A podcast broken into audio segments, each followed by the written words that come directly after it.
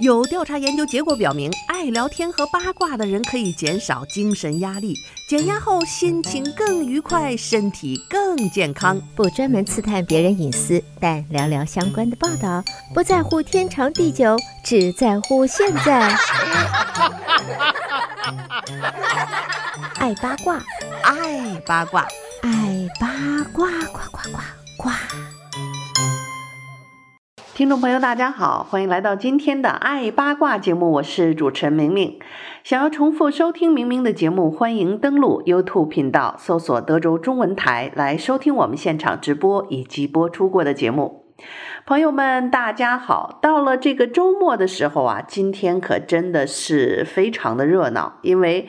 呃，一年一度的这个万圣节就在这个周末要开始了，所以这个家里有孩子的人这几天简直是忙得人仰马翻呐！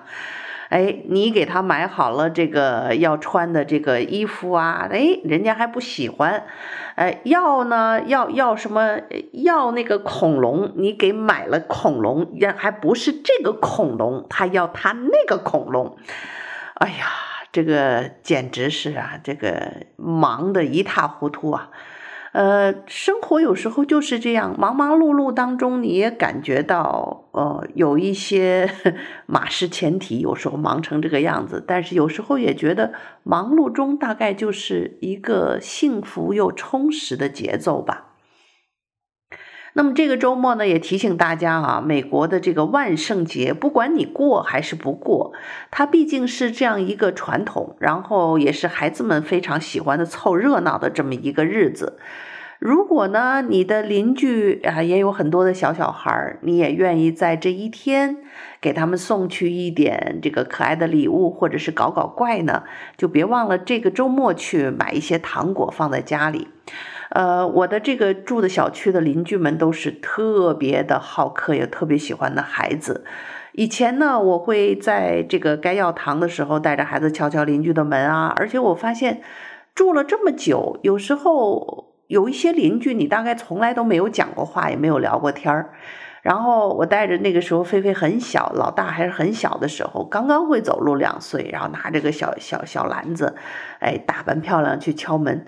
邻居们都是非常热情的接待他，然后也就是这个借着这个机会是一个邻里交流的机会，我们就会攀谈起来呀，这个宝贝几岁啦？要怎么怎么样啊？然后这个你看到这个糖果也是邻居特别用心准备的，除了那种散装的糖果，有的人还专门用一个小丝带给每一个孩子包一份儿，这样呢也不让孩子们拿的太多，也不会拿的太少，然后每一个品种里面也都有，还有的呢，在这个呃在门口还弄一些小 tricky 哈、啊，你开门哇，有有个有点什么样的叫声，呃。其实我们排除什么什么信仰不讲啊，就是作为一个邻里之间的一个交往。其实如果你不介意呢，呃，参与其中你会体会到很多的快乐。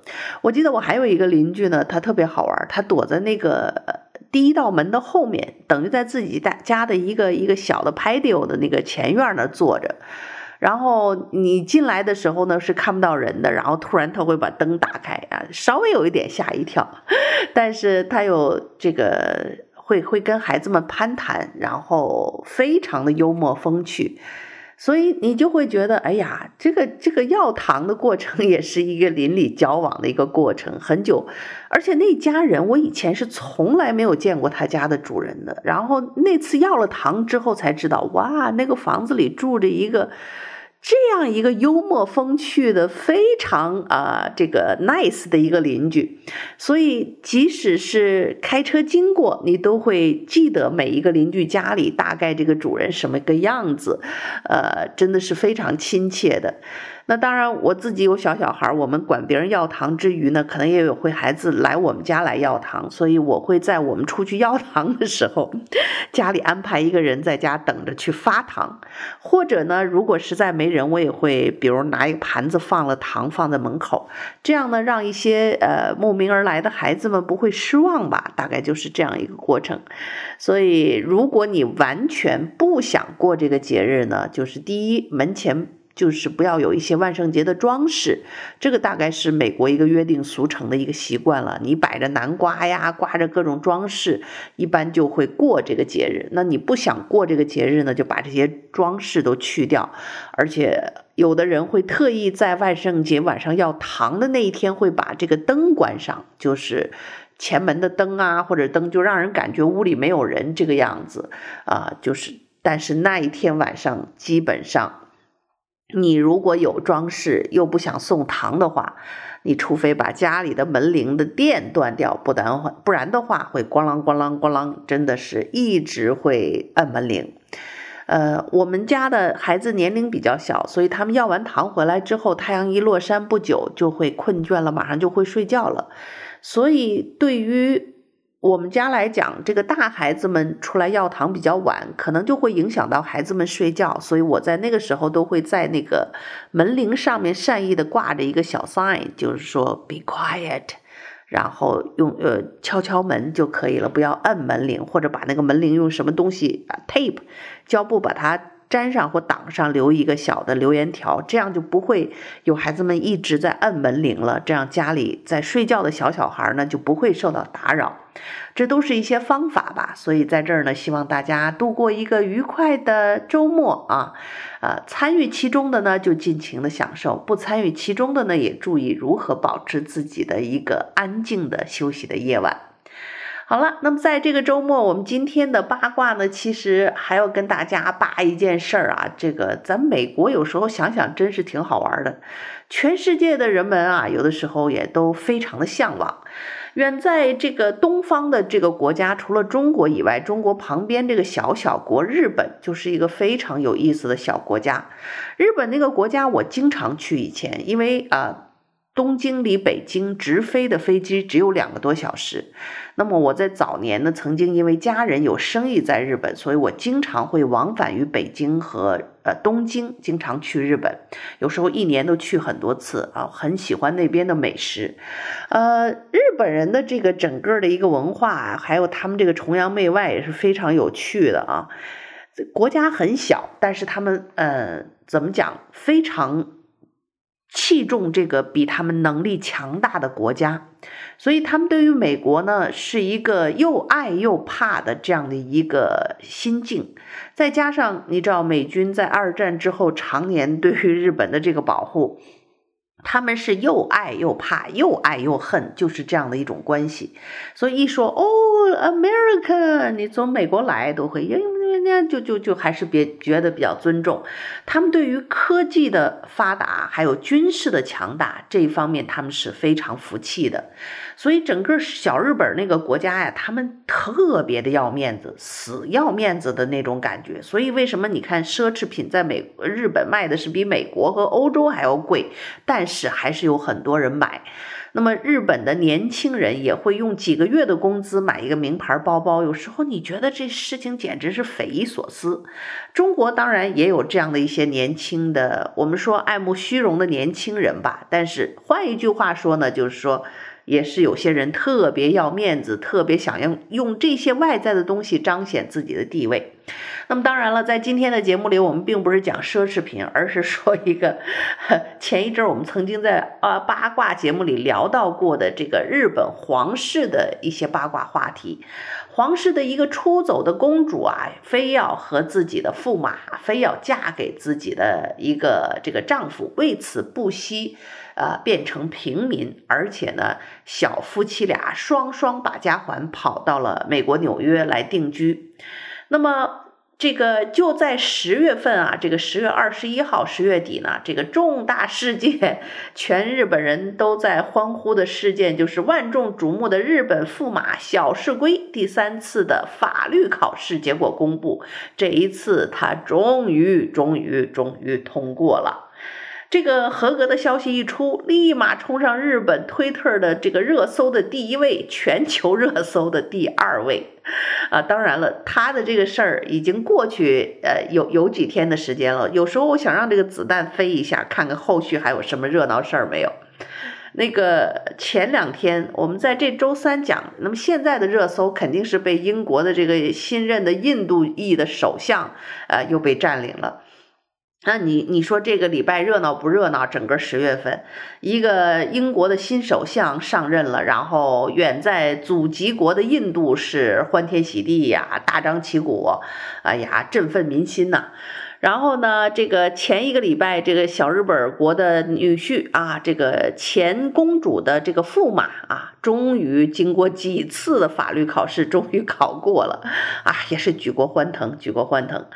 那么这个不光日本人欢腾啊，连这个全球的热搜都上了。你说这还真是了不得呀！足见呢，全球的观众们都对这个消息看来是期盼的有多么的热烈。小市这个小市龟同志个儿不高，顶的这个压力够山大呀，这压力真够大的。您再考不过，真是这个。就一不是一声叹息呀，无数声叹息呀，被人口水都要喷喷死，都都要被唾沫星子淹死了。这次法律考试呢，虽然是远在美国的一个法律考试，你看这热闹事儿热闹的，就大家都期盼着他能考过。这次考试总共有九千六百零九人参加，总体通过率为百分之六十六，重考者的通过率为百分之二十三。哎呀！这看来通过率还挺高的，九千六百多人参加，总体通过率是六十六，也就是说，一多半一大半的人都是能通过的。这么说，这难度应该也不是特别特别的大啊。这么看完了，我都有点有信心了，是不是应该去去也去进修一下法律去？哎，也去 参参加一下小市龟同志参加的这个法律考试。哎呀，不不乱讲了，不乱讲了，跟大家开玩笑。小市龟啊，已经呃知道了这个消息，而且呢，他还给他曾经留学的日本律师事务所的老板汇报了这个喜讯。在电话里，他说：“这次我终于通过了法律的考试，能够加入律师的行列了，真是托老师的福。今后呢，他说我想在这方面积累更多的经验，真的很高兴，呃，很高兴，非常的感谢。哎，这个。”尊重教师的这个传统啊，日本跟中国的这个文化非常的类似哈，所以你看，这个考试通过金榜题名，第一个要感谢的是恩师。三次法律考试在美国终于通过的消息啊，仿佛是消弭了日本人对小市龟哪儿哪儿都看不顺眼的，到处喷、到处被骂的一个敌意。那么。这个互联网上这一片的热闹，全是孩子金榜题名了，哎呀，举国上下欢腾和祝贺，太好了，热烈鼓掌。对于日本人来讲，这个多要面子啊！这个下嫁的公主嫁了小市龟，俩人双双，不说逃到纽约吧，也是差不多了。这个这这个，就觉得说你你怎么也得给我们日本人争个脸呢！你就算这个这公主。贬为平民了，这个跟着你啊，为了嫁给你，这个皇室的名分都不要了，钱也不要了，什么都不要了，然后跟着你，你你得养得活。养得活老婆呀，而且你知道日本人这个大男子主义啊，这个还还在现代社会非常的盛行。就是男人但凡能干一点，很多妻子就在家里都是家庭主妇，相夫教子。所以日本主妇的这种心理压力大呀，心情不好啊，这个受欺压呀，也是比比皆是。所以你看日本那个小国家，有的时候非常的。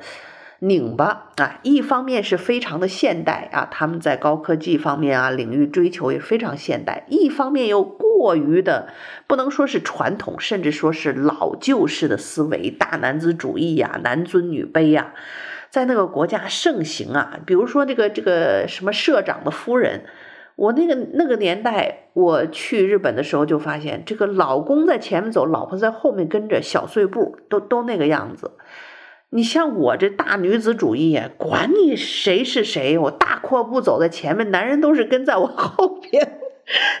日本人看着就会觉得说：“我的妈呀，这这这这这真是风格迥然不同啊！”所以我很高兴生活在中国或者是美国，女人的社会地位真的是不一样。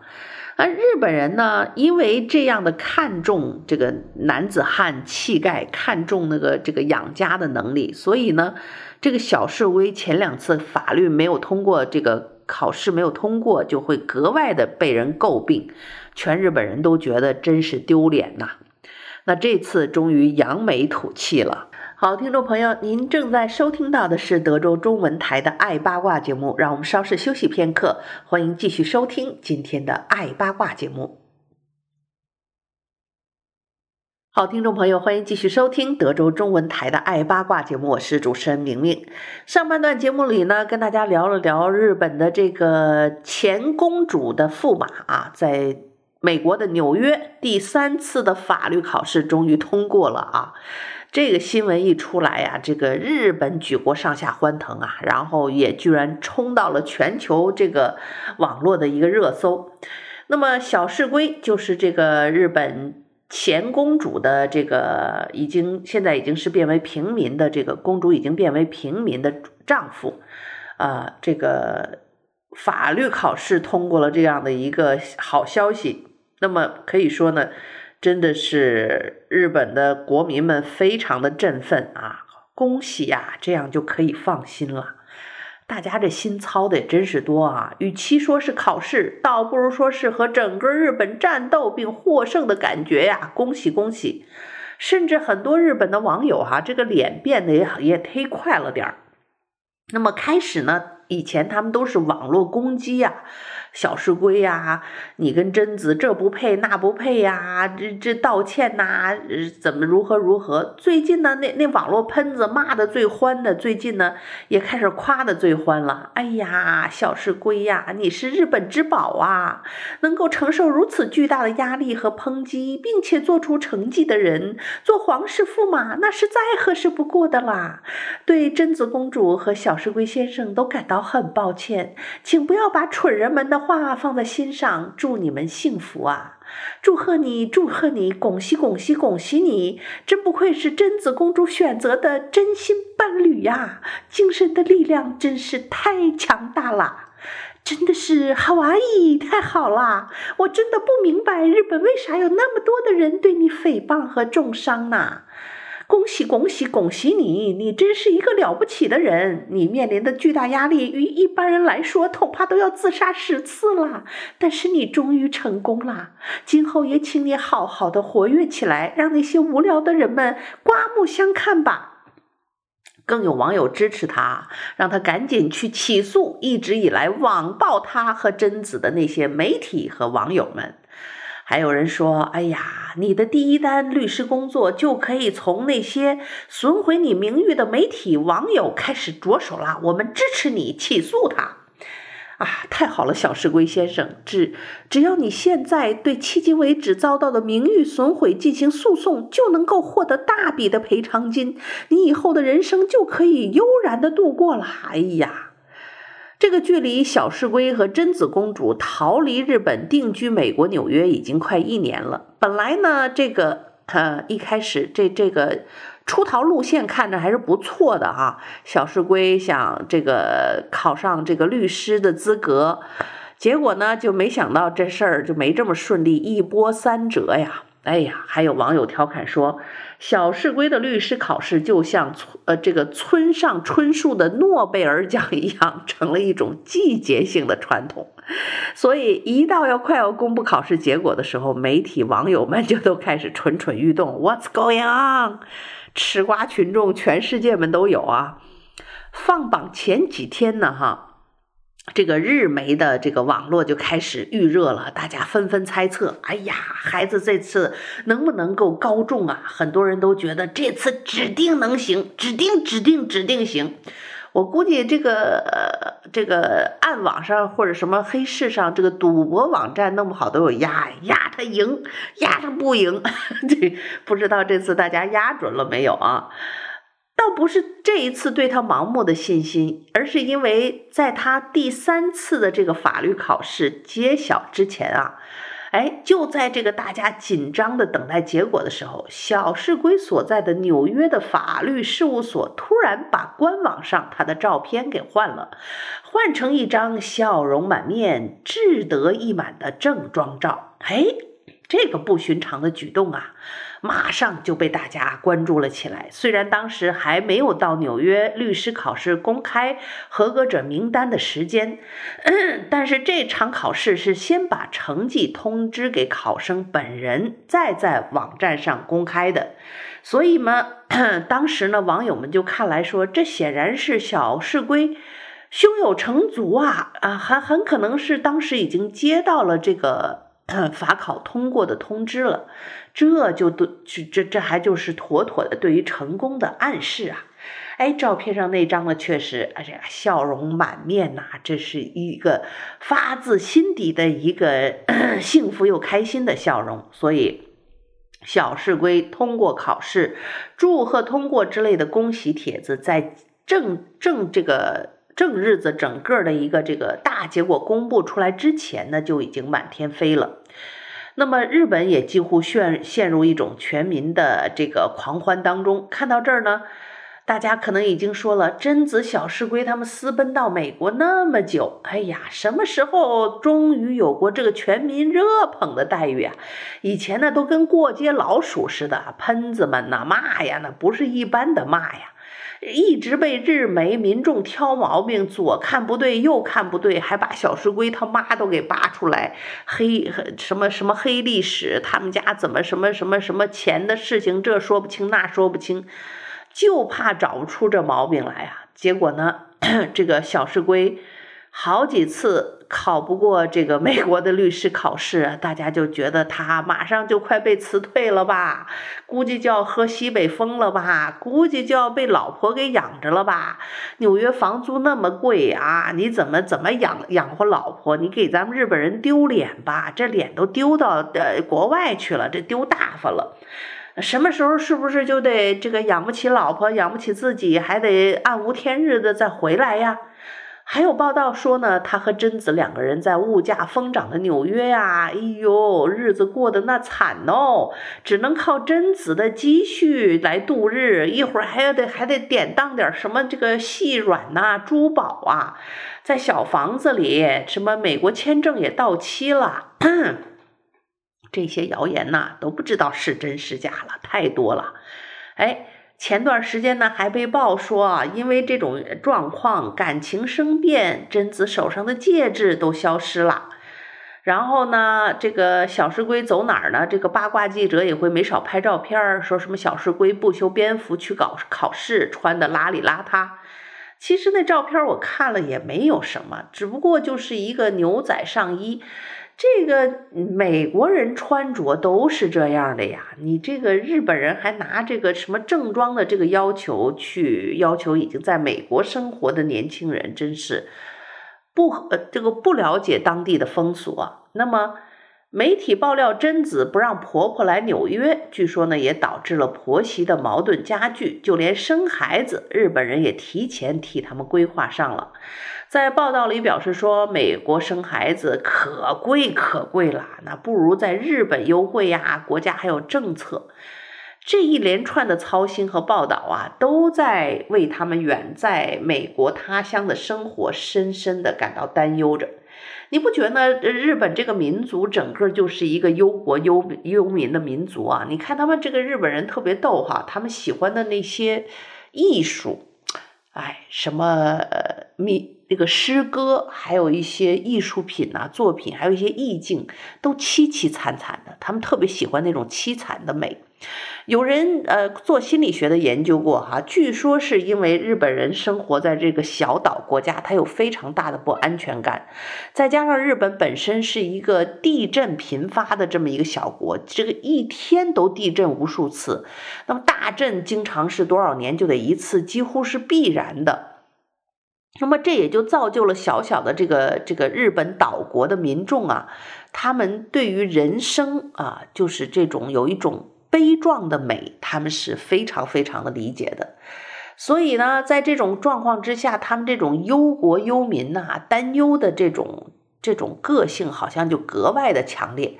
对于贞子前贞子公主和小室圭的这这两口子的事儿，就显得格外的这个强烈哈。可是呢，你看看哈，实际上小两口的日子挺好的。这个贞子离开皇宫以后的日子，真的是。他找到了久违的自由啊，找到了自己想要过的生活方式。日常的照片，两个人一起拉着拉拉小手，纽约街头逛逛。啊，这个小室圭上班的时候西装革履啊，这个也是典型的一个日本上班族的这个白领的样子。那贞子公主呢，平时逛逛街，穿着牛仔裤，戴着口罩，然后呃，这个精简的一个黑色的衬衫，哎，看上去。简直是和当年在皇宫里的那个呆若木鸡的贞子公主比较起来，简直是脱胎换骨啊！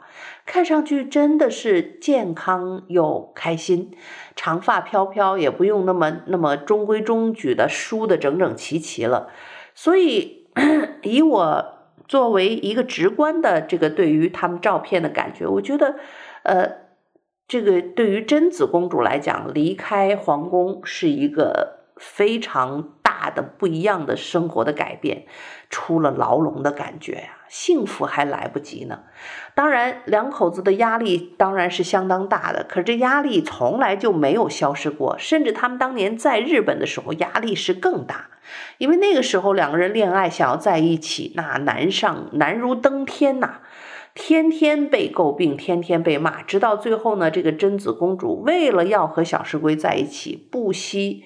啊、呃，这个就就所谓的下嫁，或者是说，呃，就说我也也精神有抑郁了，我再不嫁他，我又不行了，我这个那个，反正就是不要面子，不要尊严，我就豁开了干，我也要跟他在一起。所以你想，那个时候他压力就更大。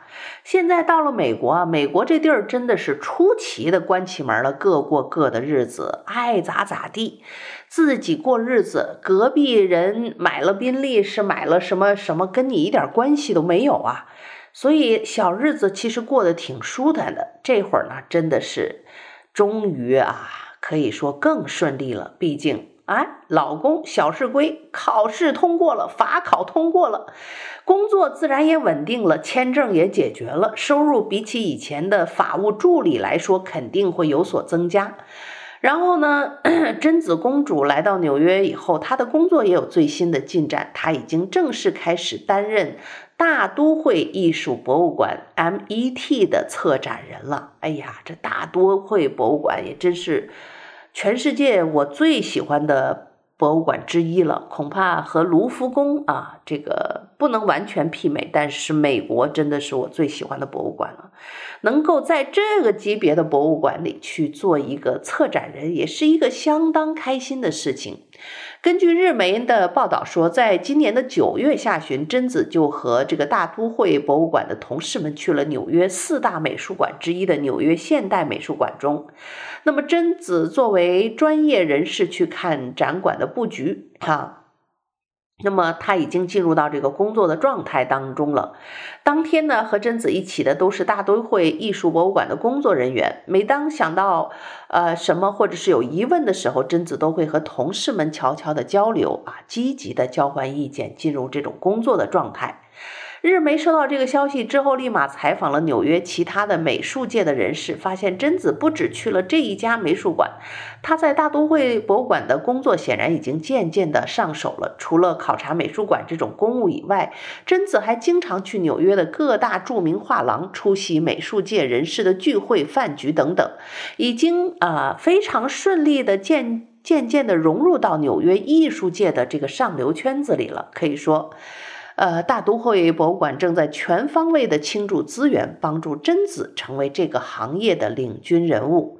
目的当然是希望贞子这个日本前公主的名号，能够对将来购买日本的艺术品、举办企划展览等等有所帮助啊。所以说，贞子对此也是心知肚明，她下定决心要待在纽约，那么成为名门美术馆的脸面，那她就是站稳脚跟的基础啊。这一切都发生在小市龟的法律考试公布之前，也就是说，不管丈夫考得如何，都不能够动摇贞子留下来的决心。如今呢，小市龟考试也通过了，那真的是为他们感到高兴，贞子也可以好好的松一口气了，好吧？在这儿就祝愿他们小两口越过越好啊！我们也替他们高兴一把吧。好了，由于时间的原因，今天的爱八卦就到这，和大家说一声再见了。再次感谢您的收听，我们下周一同一时间再会。